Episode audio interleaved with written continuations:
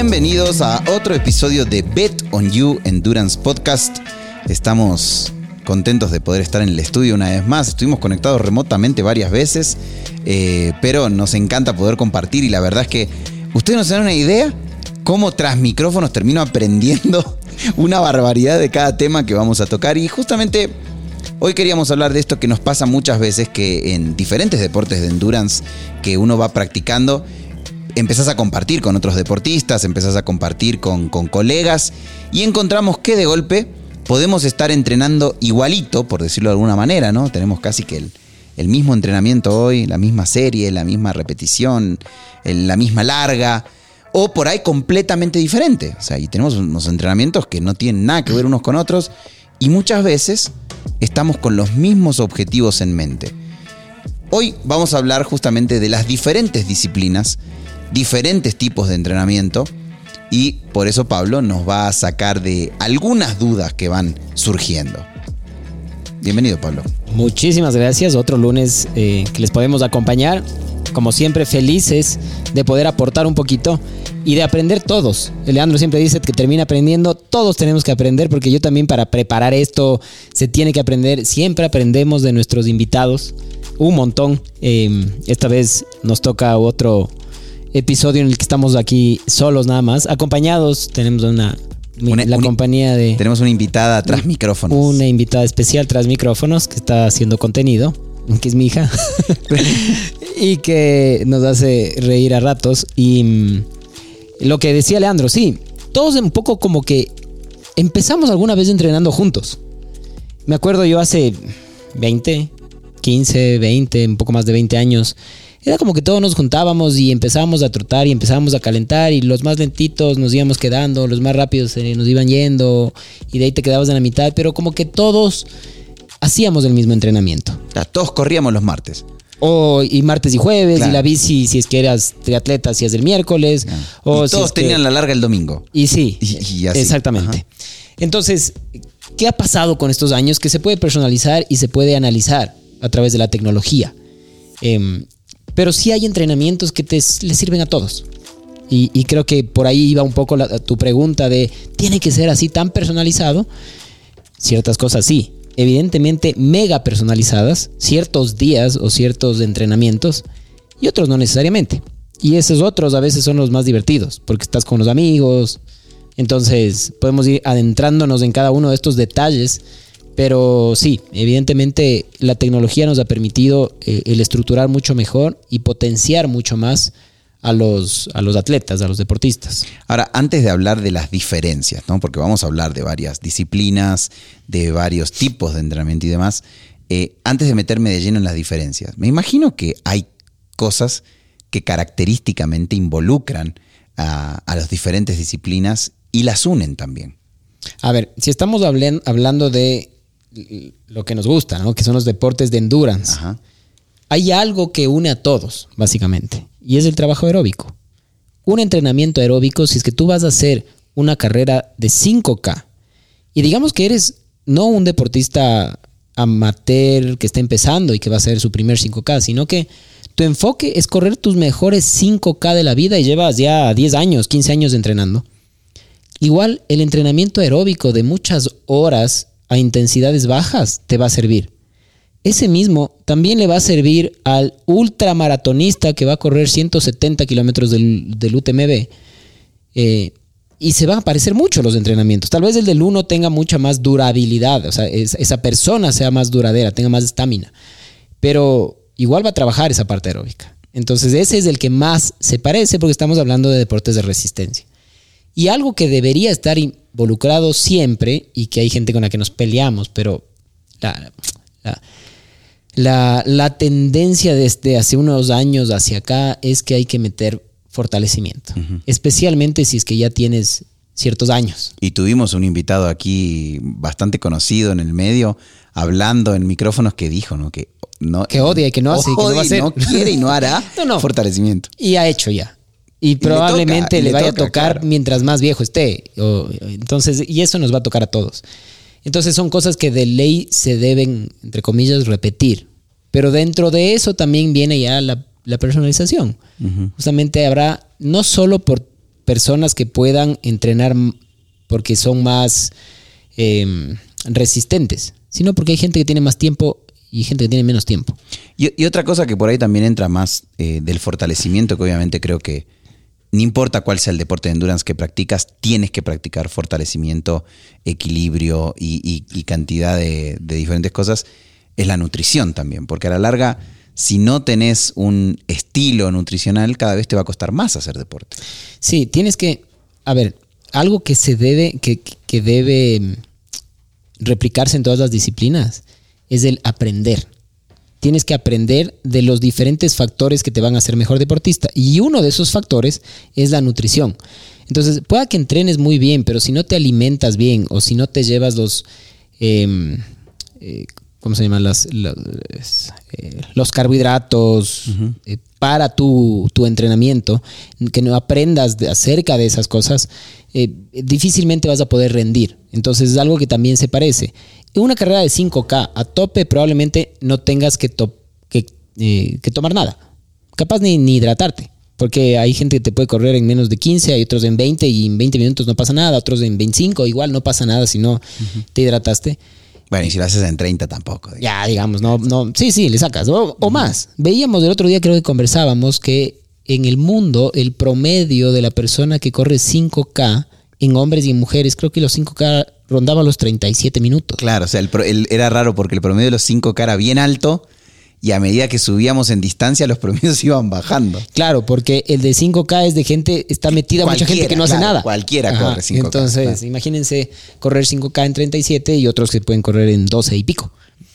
Eh, entonces sí, hay muchas cosas que se, se parecen, pero mm, la, la, la personalización del entrenamiento es lo que hace la diferencia. Eso estoy convencidísimo. Ahora, cuando hablábamos en la introducción y yo mencionaba este tema de que muchas veces hablamos con colegas, hablamos con amigos que conocemos hasta en el propio entrenamiento, y Pablo lo decía, ¿no? Que hasta, hasta hace algunos años, y no muchos, porque yo empecé hace muy poco, y literal, hace cinco años uno salía a un lugar muy famoso que hay aquí para hacer ciclismo y te topabas con todo el mundo en ese lugar.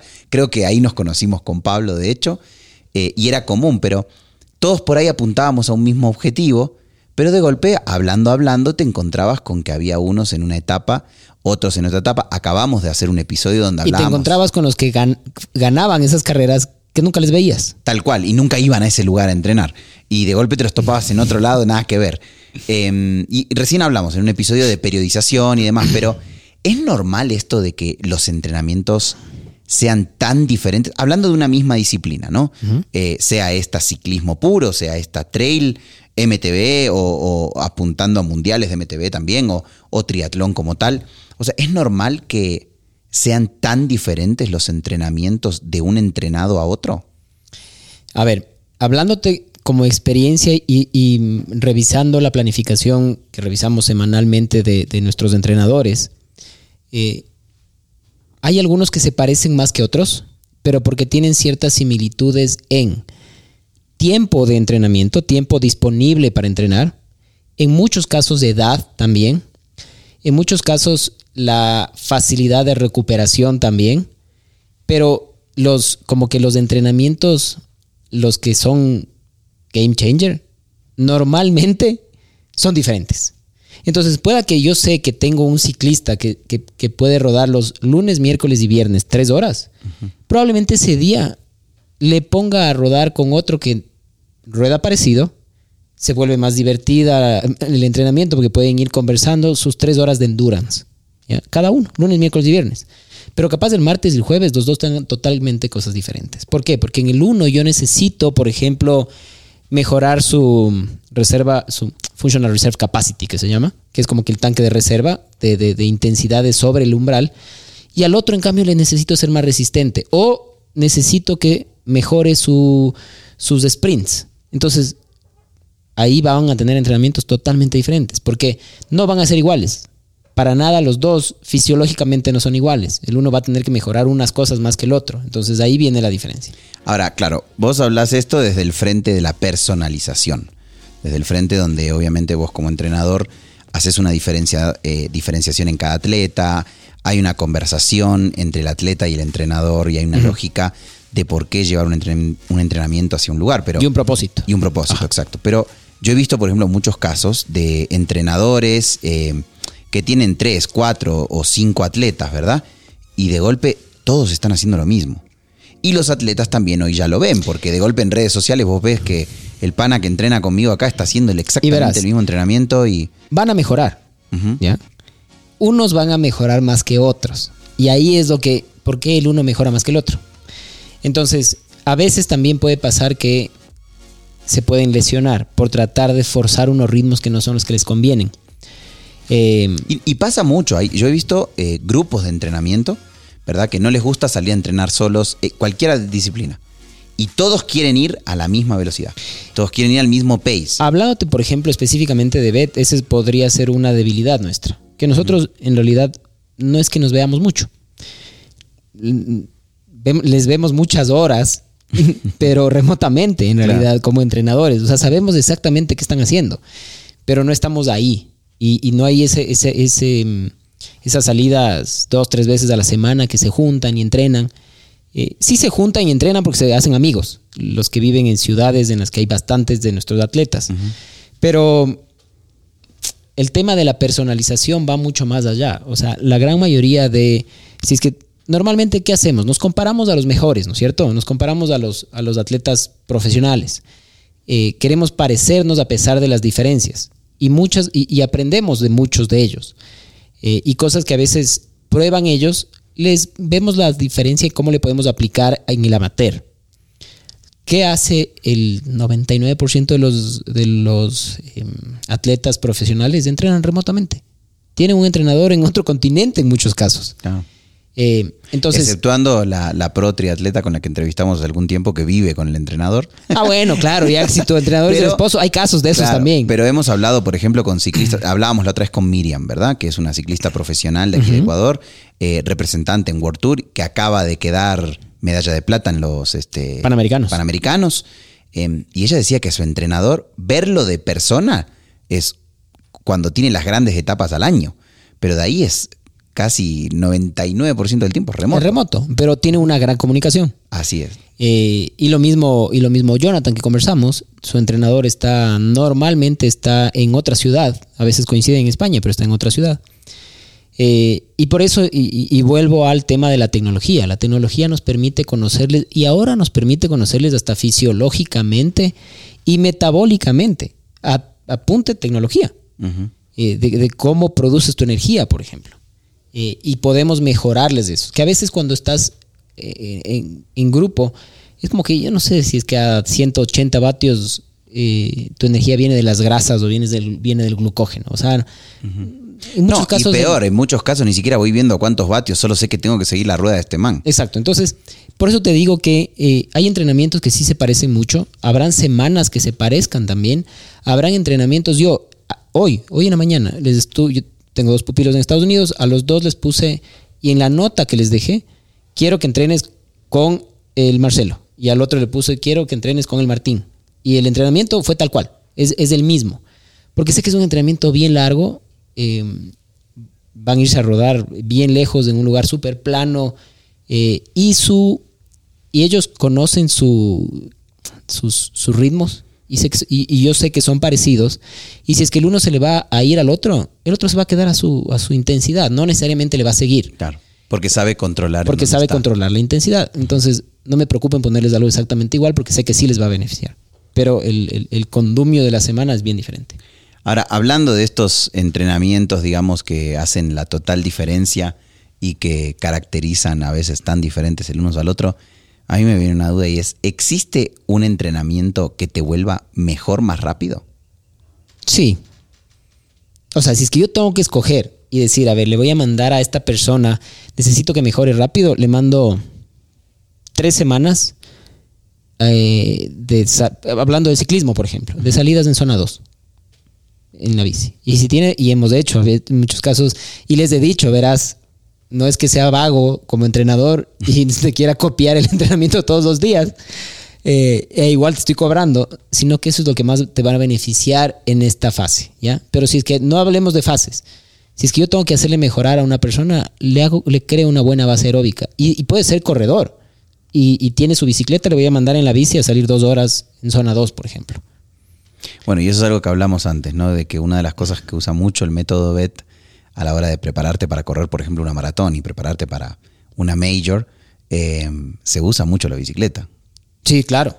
La bici es una herramienta fundamental porque ahí es mucho más fácil alguien que se compre una bici y se empiece a rodar que alguien que se lance a nadar, que a mí me, parece también que es el, deporte más dócil y con el que más ganancias eh, fisiológicas puedes obtener. Pero claro, te toca tres meses primero de aprender a nadar. Entonces ya, entre comillas, perdiste esos tres meses para tu disciplina que no es nadar, sino correr. Pero la bici, normalmente todos sabemos montar bici y sales y, con el tiempo le, le, agarras mucho más fácil. Claro, y se vuelve amigable. Ahora, yo quiero hablar un poco de lo que dijimos al inicio, que es estas diferencias en disciplinas y cómo es un entrenamiento a la semana, ¿verdad? Salvando las distancias de que sabemos que obviamente hay atletas eh, en una edad este, media, hay atletas ya de tercera edad, ¿verdad? Que, están compitiendo y haciendo grandes cosas. También hay muy jovencitos. Eh, vos mencionaste recién a uno y recuerdo hace poco en un camp que hubo de, triatlón, que es lo que practico, eh, esta persona estaba pegada al pelotón con nosotros y en una recta espectacular que hubo en la ruta se empezó a ir, a ir, a ir. Y yo dije, no, me voy a ir atrás de este pelado, pues. Pero claro, llegó un momento donde no solo fisiológicamente no estoy entrenado como él, obviamente, eh, pero era imposible mantener ese paso sin morirme en el proceso, ¿verdad? Entonces, este, obviamente las edades también afectan, los tiempos de entrenamiento también afectan, pero si hablamos de un entrenamiento típico, eh, Recién hablamos de las periodizaciones. Eh, si hablamos de un entrenamiento típico, por ejemplo, en esta fase de carrera, ¿verdad? En esta fase sí, una fase competitiva. Una fase competitiva. O cerca de una carrera. Eh, pero hablamos puntualmente, por ejemplo, de un ciclista. ¿Cómo tiene que ser un entrenamiento? Más allá de que si es periodización normal, inversa, eh, cíclica, de. No, no, no, por olvidemos bloques. por bloques. No, olvidémonos de todo eso. Hablamos de una semana. Ya, ¿quieres una, una, un ejemplo de una semana? Una semana. Ya. Pero dime, ¿qué perfil de ciclista? ¿Es un ciclista de 60 años? No, no, es un ciclista amateur. ¿Tiene cuántas horas? Es un ciclista amateur eh, que tiene una carrera objetivo A de ciclismo de... de ¿Qué? 130 kilómetros. digamos que un gran fondo. Un gran fondo, exacto.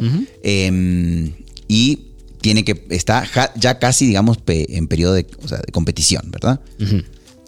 A ver, ¿qué, ¿cómo le planificaría si digamos que tiene unas 10 horas a la semana? Ya, es un ejecutivo. O sea, ahí viene la primera diferenciación. ¿Cuánto tiempo tenés a la semana para, entrenar? ¿Y, en qué trabaja? Digamos que es un ejecutivo que más pasa mucho tiempo sentado. Y entre semana a veces puede viajar una que otra vez. Y mm, tiene disponible el sábado unas cuatro que cinco horas. Y el domingo tiene que descansar porque es día de la familia. Y em, entre semana tiene siete horas para entrenar y puede ser en rodillo. Entonces, un lunes, probablemente si es que descansó el domingo, ese lunes yo le pondría, y, nuestros entrenadores probablemente hagan lo mismo, le pondría un entrenamiento intenso. Corto pero intenso, porque viene de un día de descanso, que fue el domingo. Y creería que de, ahí, por ejemplo, le podría poner un trabajo, no sé, llamémoslo así, de VO2. Que, que, que el set principal sea un digamos que está en una fase de entrenamiento, un 7 por 2 minutos de VO2, de zona 5, con 2 minutos de descanso. Ese debería ser como que el que con 50 minutos, una hora, termina. Es más que suficiente. Cumplido el día. Cumplido el día. el martes, en cambio, el martes, en cambio, les, y, sé que tiene hora y media para salir a rodar, le puedo sugerir que salga a rodar en zona 2 y vamos a trabajar esa capacidad aeróbica. El miércoles, en cambio, le pondríamos algo de fuerza si es que no puede salir a hacer cuestas, probablemente le pondré unos intervalos en una zona 3 en el que pueda simular de alguna forma las cuestas porque el gran fondo va a tener desnivel, entonces pueden ser de torque o de baja cadencia, digamos, y fuerza. Mientras que el jueves otra vez le mandaría a rodar y si es que no puede salir con una hora y cuarto, una hora y veinte de rodillo en zona 2, a veces le podríamos, les podríamos sugerir que se suban a un Swift Partner de estos eh, partners virtuales en Swift, que, te metes en un pelotón. Y tienes que seguir ahí. Que tienes que estar, entonces si yo sé que él más o menos mueve 4 vatios kilo, le mandaría unos 2.5 vatios kilo, que es como se escoge el pelotón, y que se vaya a rodar con ellos, virtualmente.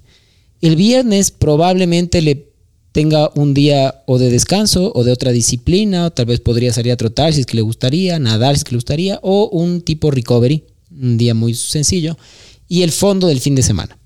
Que en esta fase ya debería tener ciertos esfuerzos. Entonces le sugeriría hacer cierto tipo de esfuerzos pasados, si tiene mucha experiencia, pasados ciertos kilojoules, si tiene, si no tanto, pasadas ciertas horas, a la tercera hora quisiera que hagas este tipo de esfuerzos, por ejemplo, porque va a simular lo que puede pasar en la carrera.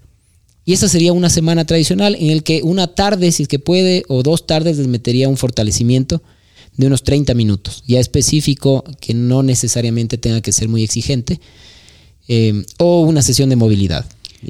Ahora, eso varía mucho, por ejemplo, si ya hablamos de alguien, vos lo mencionaste, de tercera edad. Sí variaría. Yo preferiría que descanse más.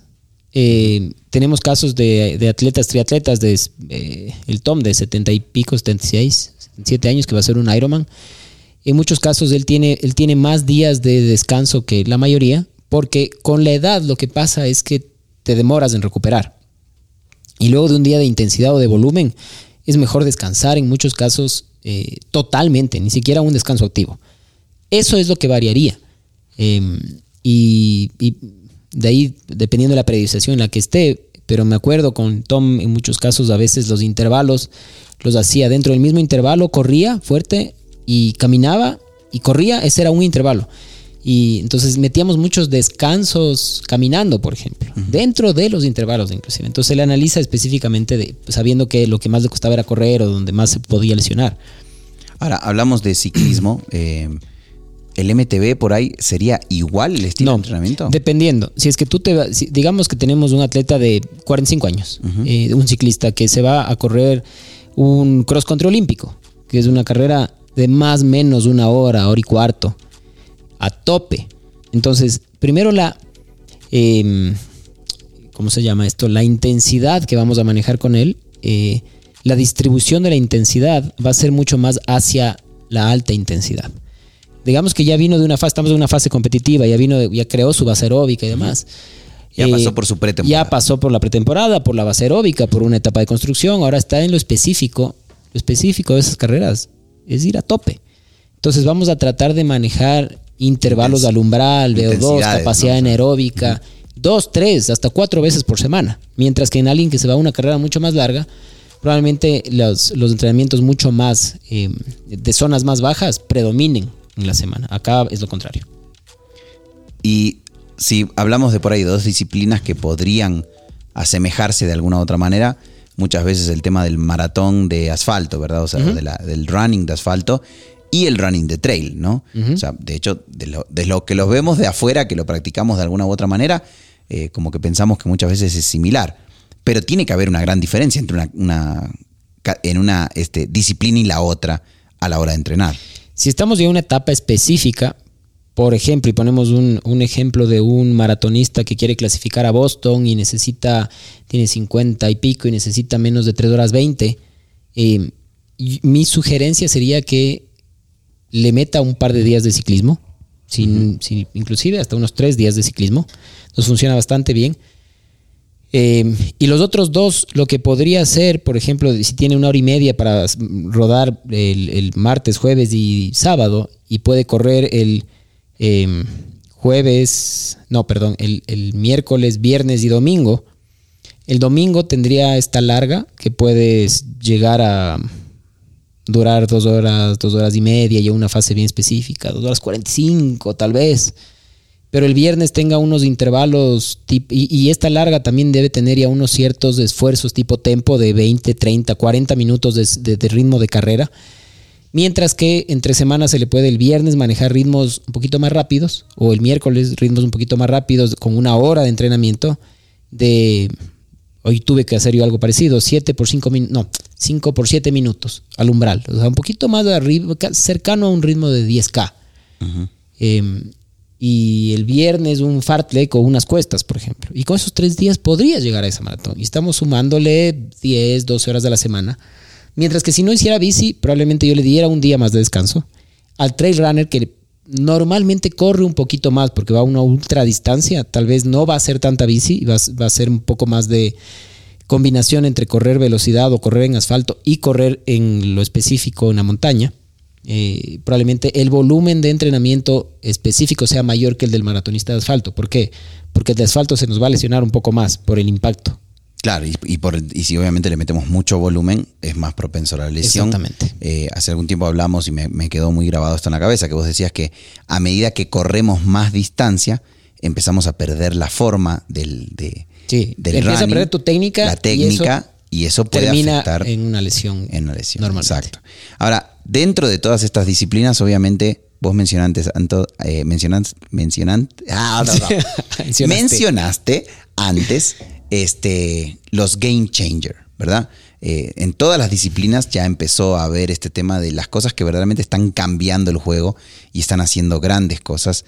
Y una de ellas es justamente eh, los suplementos nutricionales, o mejor dicho, todos los implementos que usamos para alimentarnos durante es los Eso es una intervención al entrenamiento. La intervención son estos pequeños detalles que te hacen mejorar que pueden ser unos zapatos de carbón para el atleta, por ejemplo. Y una de estas cosas también es la nutrición que usamos a la hora de entrenar y a la hora de competir. Y definitivamente uno de estos productos es Never Second, que es uno de nuestros sponsorships dentro del podcast. Eh, y Never Second está desarrollando unos productos brutales. Eh, de hecho, yo el otro día hablaba con alguien que practica triatlón mucho tiempo, ¿no? Y me decía, ¿Cómo es que ahora pueden estar metiéndose 110, 120? Y no solo triatlón, quien ganó el Ultra Trail de Mont Blanc, em, este gringo, usa Never Second. Eh, y también equipos del, World Tour, como el mismo Easy Post el, de, Richard, de, el, IF. el IF, utiliza productos Never Second y varios más. Entonces, ese game changer es el que básicamente puedes, puedes comer más sin los problemas gastrointestinales que antes acarreaban todos estos productos. Ahora, una de las disciplinas que me dejaste en el aire y la mencionaste, pero no la, no la pregunté, es en el triatlón. O sea, en cambio, hablamos de ciclismo, hablamos de MTB, hablamos de corredores de asfalto, hablamos del trail runner. Pero ¿qué pasa con el triatlón que practica Tres disciplinas. Ponme un dame un perfil y te digo más o menos cómo debería entrenar. Eh, perfil, a ver, persona que quiere mejorar su récord personal. Ya. Está igual en etapa de carrera. Em, por decirlo como vos lo decías recién, ¿no? Está a tres semanas, cuatro semanas de esta carrera, eh, entre 40 y 50 años, em, y quiere mejorar lo que ha logrado en carreras anteriores, viene con una excelente base aeróbica, pero... Tiene experiencia entonces. Tiene experiencia, pero este, son esos entrenamientos, pienso yo, ¿no? Que esos son los que te descocan, que te sacan la cabeza eh, a la hora de prepararte. Y va un Ironman. Sí. Ya. Y te voy a dar un ejemplo que se me viene rápido a la mente de una semana, de, porque tenemos ahorita cerca un... Estamos en, cerca de los Ironmans de, cierre de año, de Florida, de, Arizona. Eh, y para hablarte de una persona de más o menos de ese, ese rango de edad y que tiene más o menos 12, 14 horas de entrenamiento, digamos, porque ya cuando vas a hacer un full, en esta época es como que la que hay que hablar con la familia y decirles, normalmente como entrenadores nosotros decimos, oye, esta época habla en la casa, esta época habla en el trabajo, eh, que si te puedes escapar un día antes, que si te puedes ir un viernes al mediodía o llegar un poquito más tarde, conversalo. Y normalmente eh, en los trabajos si es que no son los dueños o los gerentes o eh, los colaboradores, los jefes sí les entienden, porque están haciendo algo bueno. Hay ciertas libertades. Hay ciertas libertades. Y en la familia también. O sea, llega un momento en que dice, ve, ya, termina con tu vaina rápido, te doy el tiempo que quieras, compite, y de ahí sí te fregaste. Entonces sabes Pero que acaba, por favor, claro. Entonces sabes que tienes esas, esas dos que tres horas extras a las que puedes sacarle el jugo. Un lunes puede empezar con una natación suave, por ejemplo. Un martes puede tener un entrenamiento específico de rodillo.